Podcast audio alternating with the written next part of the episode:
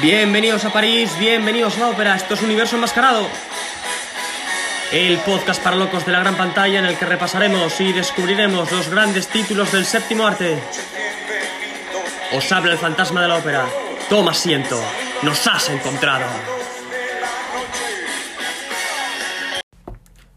No uso estilográfica.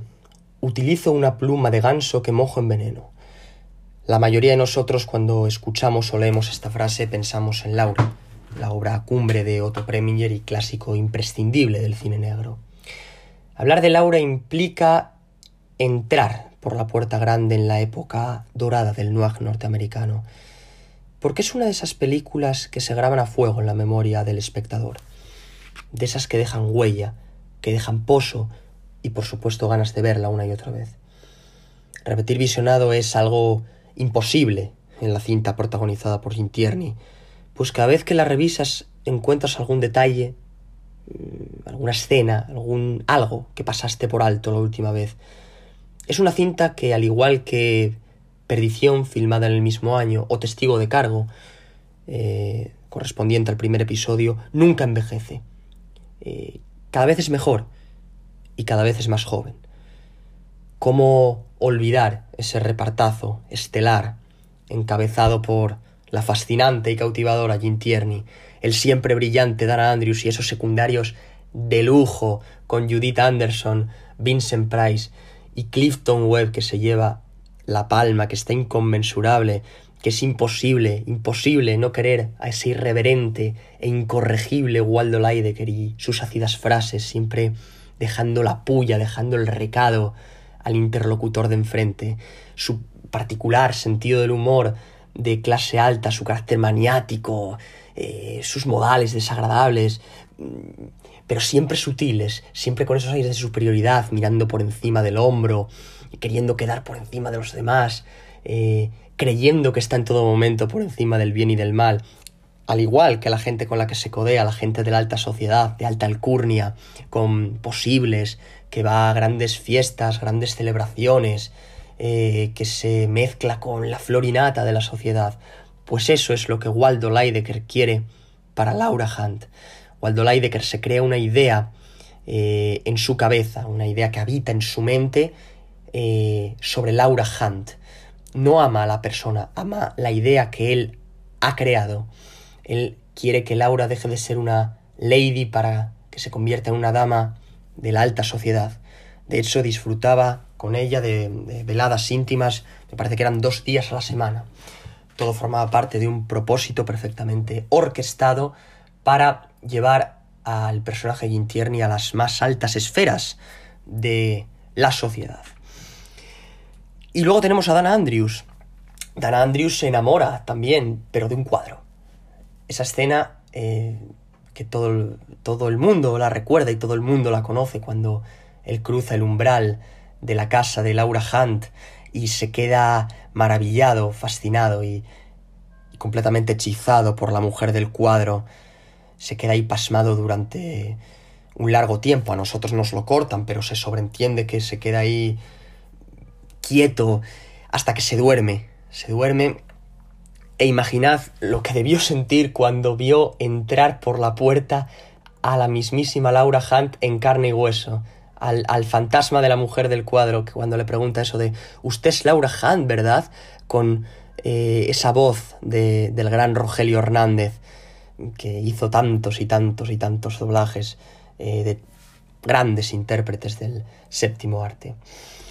Y se lo pregunta con ese gesto tan estupefacto porque Jim Tierney hizo que el detective eh, se volviese eh, vulnerable, se, vol se, volviese pasional, romántico incluso. Si os dais cuenta, la primera mitad de película es puro cine negro en el sentido de que el personaje de, Dana Andrews es un, un tío sombrío, oscuro, aparentemente sin sentimientos, eh, bueno, pues apático también, así muy y, de repente eh, Jim hace la aparición estelar, tarde, tarda en aparecer, pero supone un punto de inflexión en, en, un film que, como digo, se divide en dos mitades. Eh, Además, a Dana Andrews me, me pasa una cosa, y es que la sola idea de que eh, Laura sea culpable le, le, le, aterroriza. Le aterroriza, desea con todas sus fuerzas que sea, que sea inocente. En su cabeza no, no cabe la posibilidad de que Laura sea la autora del crimen, pero claro, mmm, la cosa a priori está difícil porque la daban por muerta y de repente aparece. Eh, no hay que ser un lince para atar cabos y decir, esta desapareció para desviar la atención, quedar libre de toda sospecha y ahora ha regresado.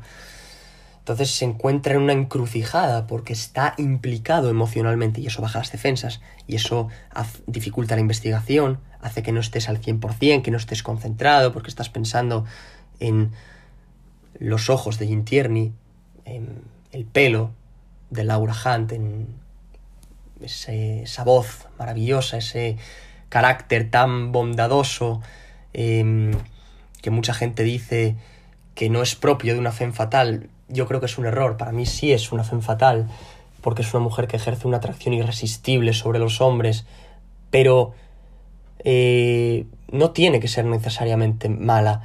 Porque muchas veces tendemos a pensar, bueno, femme fatal, mujer cruel, mala, maquiavélica, malvada, como era Barbara Stenwick en Perdición, como era Jane Greer en Retorno al Pasado, como era eh, incluso, no sé, Ava Garner en Forajidos, como era Joan Bennett en Perversidad, que es la crueldad de esa persona. No, aquí, claro, como es buena, es maravillosa, es pasiva, es Laura, la inalcanzable. Pues la gente dice, no, no es una femme fatal, porque mm, la femme fatal es la de la Jin Tierney de que el cielo la juzgue. La, la Jin Tierney de que el cielo la juzgue es la femme fatal posesiva. Posesiva. Pero aquí es la femme fatal pasiva. El término es tan amplio como fascinante. Hay muchos tipos de mujeres fatal, muchas clases, eh, muchas también acepciones, ¿no? No necesariamente tiene que ser mala, tiene que ser maquiavélica, letal, como Bárbara, no tiene que corromper a los hombres obligatoriamente, llevarlos a la perdición, arruinarles la vida, hacerles daño, como Joan Bennett. Puede ser buena, de hecho, por ejemplo, hay, hay más ejemplos que este Kim Basinger en, en, LA Confidential, es la fe fatal honesta. Tú ves el personaje de Kim Basinger en esa película y es incapaz de matar a una mosca. Y aquí lo mismo. Y para mí es una fe fatal y de, de las que están más arriba en mi, en mi, en mi ranking, en mi top. Luego es una película que mmm, a mí me llama la atención la objetividad con la que Preminger filma y rueda la cinta. Es, es muy sofisticada porque fijaos que hay muchos planos americanos. Sí, esos planos que cortan por las rodillas para que se vean los personajes de cintura para arriba, por la rodilla o por el muslo. Son planos típicos en el western. ¿Para qué? Para que los pistoleros eh, podamos ver perfectamente las armas que llevan al cinto, las armas que llevan a la cintura. Si por ejemplo veis una película de mismamente Centauros del Desierto, o La Diligencia, o, o no sé, mmm, Las Uvas de la Ira, o, o, mismamente Por un puñado de dólares, hay muchos planos de este tipo. En los duelos, sobre todo, eh, cuando eh, enfocan a los pistoleros, los cortan por las rodillas para que se vean las armas. Y aquí hay muchos planos de ese tipo. Y hay un movimiento implacable de cámara. Eh, hay muchos planos en los cuales hay cuatro intérpretes y de repente Preminger corta inmediatamente y pasa uno de tres. Esto, ¿por qué lo hace? Bueno, pues porque él confiaba en la inteligencia del público americano. Me explico. Normalmente en las películas, eh, tanto en el Hollywood clásico como en el Hollywood post clásico, eh, hay unas líneas perfectamente definidas y trazadas con suma precisión en lo concerniente a quién es el malo y quién es el bueno. Es algo indudable, el, el, público no, no duda acerca de eso, pero en Laura no. En Laura ocurre una cosa, y es que el cineasta eh, deja que el público decida quién o quiénes son los buenos y quién o quiénes son los malos o las malas. Deja que el público trace esas líneas que en otras películas están meridianamente claras. Y esto es algo muy complicado a la par que sofisticado. También constituye un voto de confianza eh, en la propia audiencia, el dejar en sus manos una decisión tan importante como esa, ni más ni menos, estamos hablando de decidir quién es el bueno y quién es el malo en una historia. Y yo no había visto esto nunca. Nunca hasta que vi. Hasta que vi esta película, hasta que vi Laura. Porque yo recuerdo estar aquí, en mi casa, justo donde estoy grabando ahora. Y, y fijarme, de hecho le daba para atrás. Cogía el mando, le daba para atrás y decía, pero ¿por qué corta eh, con tanta frecuencia y de forma tan rápida de un plano en el que hay cuatro intérpretes a un plano del que hay tres? Y me puse a investigar sobre ello y encontré un documental muy bueno que está en YouTube que lo explican, además lo explican muy bien eh, gente que sabe mucho más que yo. y, y, y, es fascinante, te quedas con ello y dices, pues es verdad, es verdad, lo hacía exactamente por esto. Esto es una historia de, de amores obsesivos, eh, como digo.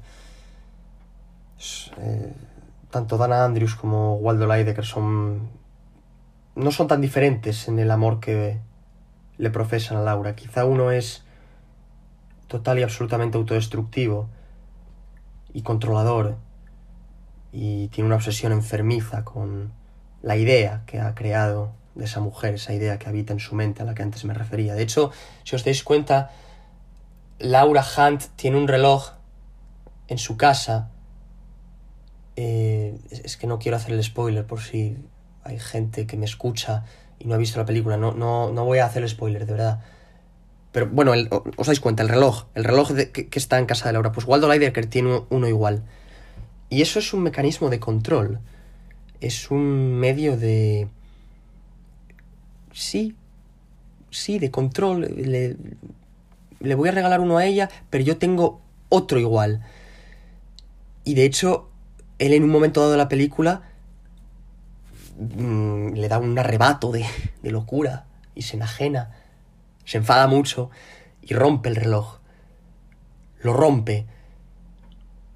Y yo creo que para él no es tanto el reloj, es decir, no rompe solamente el reloj, sino que rompe la idea que él tenía de Laura.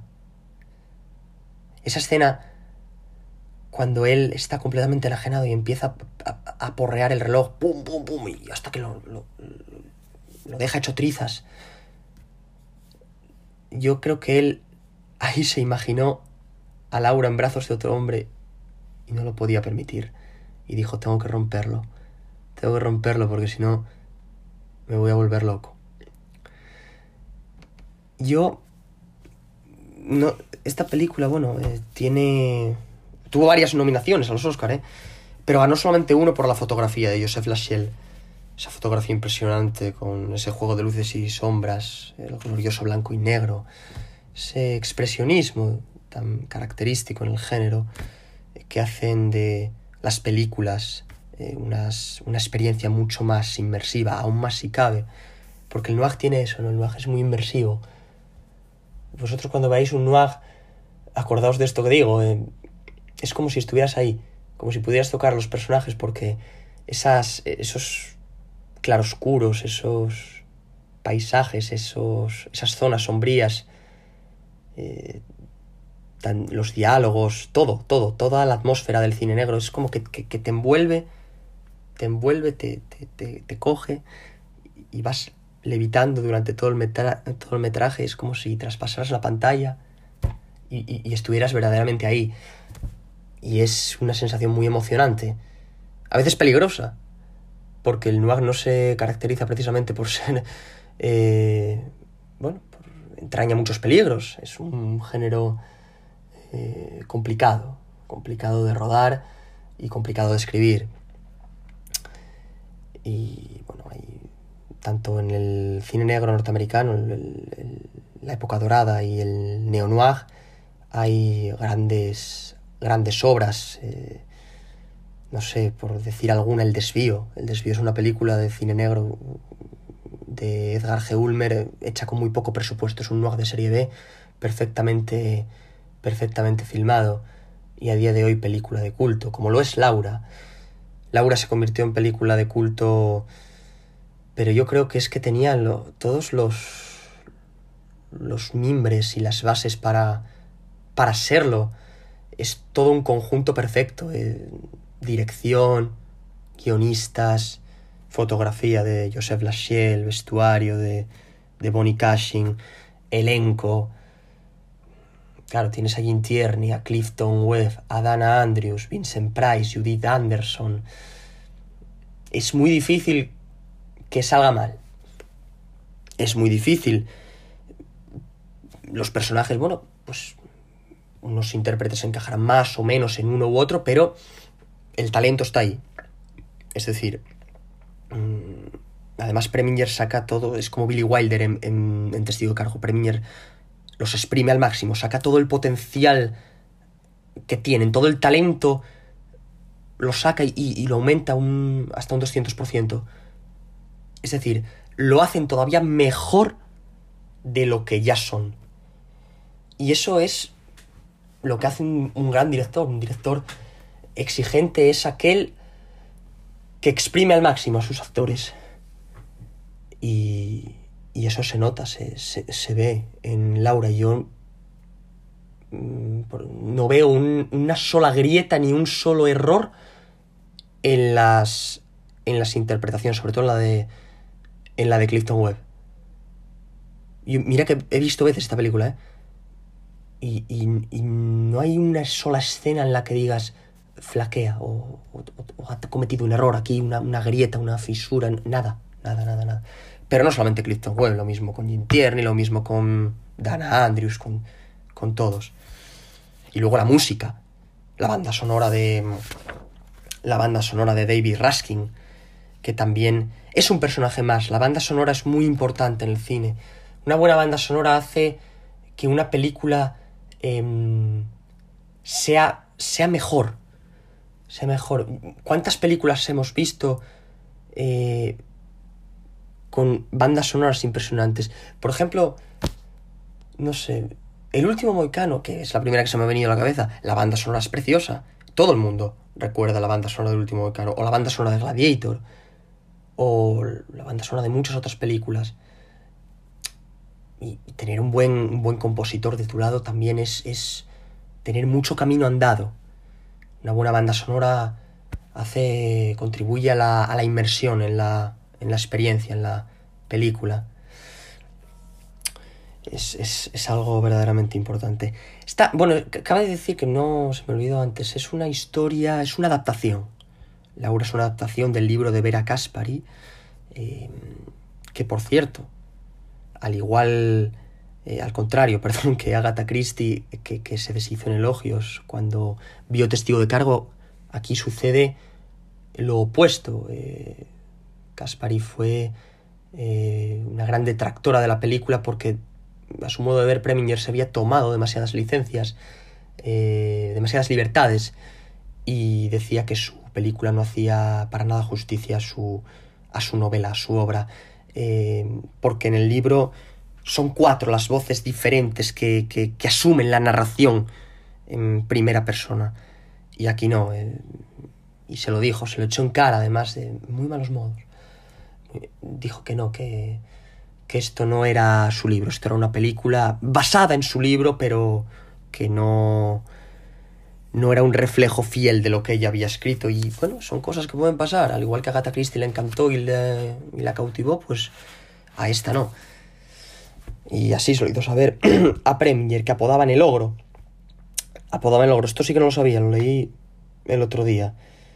Y sí, la verdad que tenía pinta de tener muy mal carácter. tener muy, muy mal humor. Eh, fue además, por si no lo sabéis, uno de los primeros cineastas que quebrantó la censura en los Estados Unidos de América. Trabajó mucho con Dalton Trumbo, el guionista, eh, que fue uno de los 10 de Hollywood, eh, perseguido por el macartismo. Los 10 de Hollywood fue, era un grupo de bueno, gente perteneciente a la industria del cine a los que perseguían por motivos ideológicos y o, y o políticos. Y y poco más. Yo, esto que os he contado sobre Laura, mm, son unas pinceladas y son unas impresiones que yo tengo, las sensaciones que a mí me genera cada vez que veo la película, cada vez que veo este prodigio, esta obra maestra, que no me canso de ver y que cada vez es más joven. Y, y ya está, yo simplemente recomendar vivamente a los que no la hayáis visto que la veáis cuanto, cuanto antes, cuando tengáis un, un hueco, que la disfrutéis, que os sumerjáis de lleno en la atmósfera tan inquietante y maravillosa que es el cine negro con ese glorioso blanco y negro, esas sombras, esas luces y esa niebla que tanto nos, nos gusta, esos diálogos enigmáticos y esos, esas tramas en ocasiones enrevesadas, como la del sueño eterno, que invitan a la reflexión. Y cierro micrófono, poco más, mm, me despido, salud, mucho cine, sed felices y gloria eterna al cine negro.